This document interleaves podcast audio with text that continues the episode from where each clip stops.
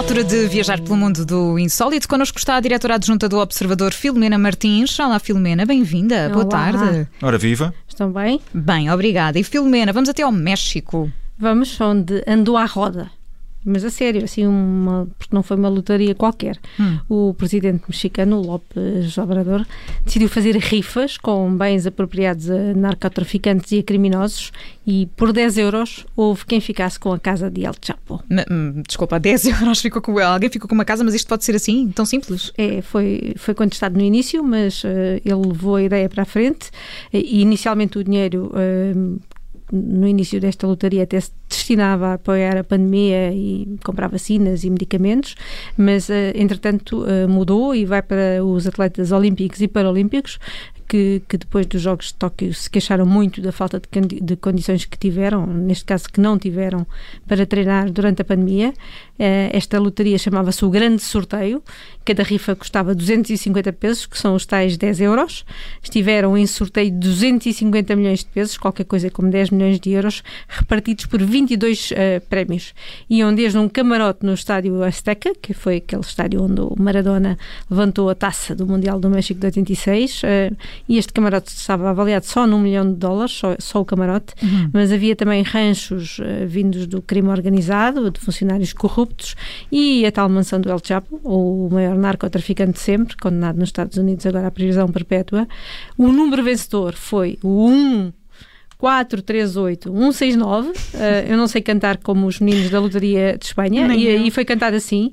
Ahm, que- receberam, quem o recebeu foi um, um vencedor da cidade do México, é o que se sabe. Recebeu esta mansão, mansão em Sinaloa, é, é a casa que tem um, um bunker debaixo do jacuzzi, que depois se ligava ao sistema de esgotos e foi de onde o El Chapo fugiu em 2014 do exército mexicano e do exército americano. Certo, conhecemos bem esta, esta história, portanto, por 10 euros alguém ficou com a mansão Isto, de... em alguns, casos, em alguns casos, é melhor do que o sorteio da fatura da sorte. É, é melhor, é melhor certamente. Mas olha é? que só em manutenção depois isto também dá muito, dá Qual? A muito manutenção trabalho. do, A da- do manutenção túnel de, fu- de fuga Sim. do jacuzzi. Esse também, esse também.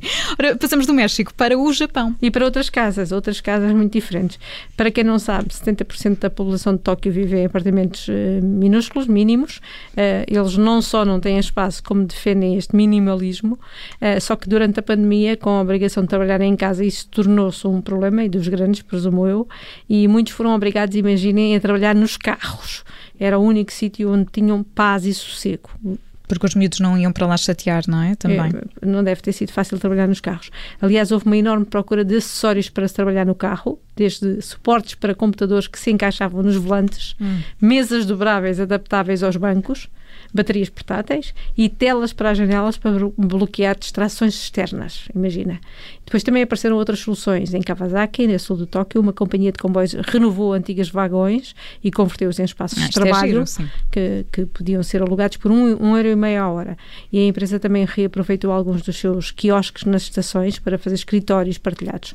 Ahm, agora, mesmo quando a pandemia for controlada, 90% das empresas japonesas já decidiram que vão manter o teletrabalho e por isso surgiu esta invenção. Então é o quê? Um kit mini, mini escritório portátil que pode ser instalado em qualquer lado e chama-se Anare Zen. Tem 91 centímetros de largura e 1,80m de comprimento. Custa 4.200 euros e vocês têm de ver as fotos, senão não tem piada nenhuma. Já estou aqui a olhar. A Nara é zen. É. Uh, não sei se ficaria zen uh, dentro Eu deste ficaria. Eu não cubículo, ficaria, ficaria Mas a verdade é que é preciso ser zen para lidar com algumas situações, não é? É, mas eu vou dizer uma coisa, eu tenho fobia a pequenos espaços e ficaria completamente co- extravagante que eu não conseguiria mexer-me aqui, não é? Mas isto fica, fica bem em qualquer, encaixa em qualquer buraquinho. Como eu 91 centímetros de largura, eu não consigo imaginar isto, portanto, É, tem.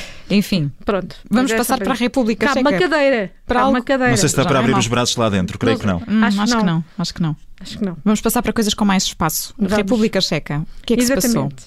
Exatamente. É uma terriola perdida e uma igreja que chegou a estar em ruínas, eh, que ninguém conhecia, a terriola, e agora toda a gente sabe onde fica. Neste caso fica a 200, chama-se Luková, fica a 200 km de Praga, tem 700 habitantes apenas. Eh, Em 2012, um professor de Belas Artes pediu aos alunos para arranjarem um lugar abandonado e fazerem lá uma obra de arte. Um aluno do terceiro ano da universidade descobriu esta igreja de São Jorge, de Luková, estava abandonada desde 68, é, é uma igreja do século XIV, tinha caído e ferido até várias pessoas num funeral e as pessoas diziam que estavam, estava, estava embruxada, assombrada. O projeto do aluno foi instalar nove figuras em tamanho real a imitar fantasmas sentados nos bancos da igreja. Hum. A coisa parece assustadora, mas funcionou.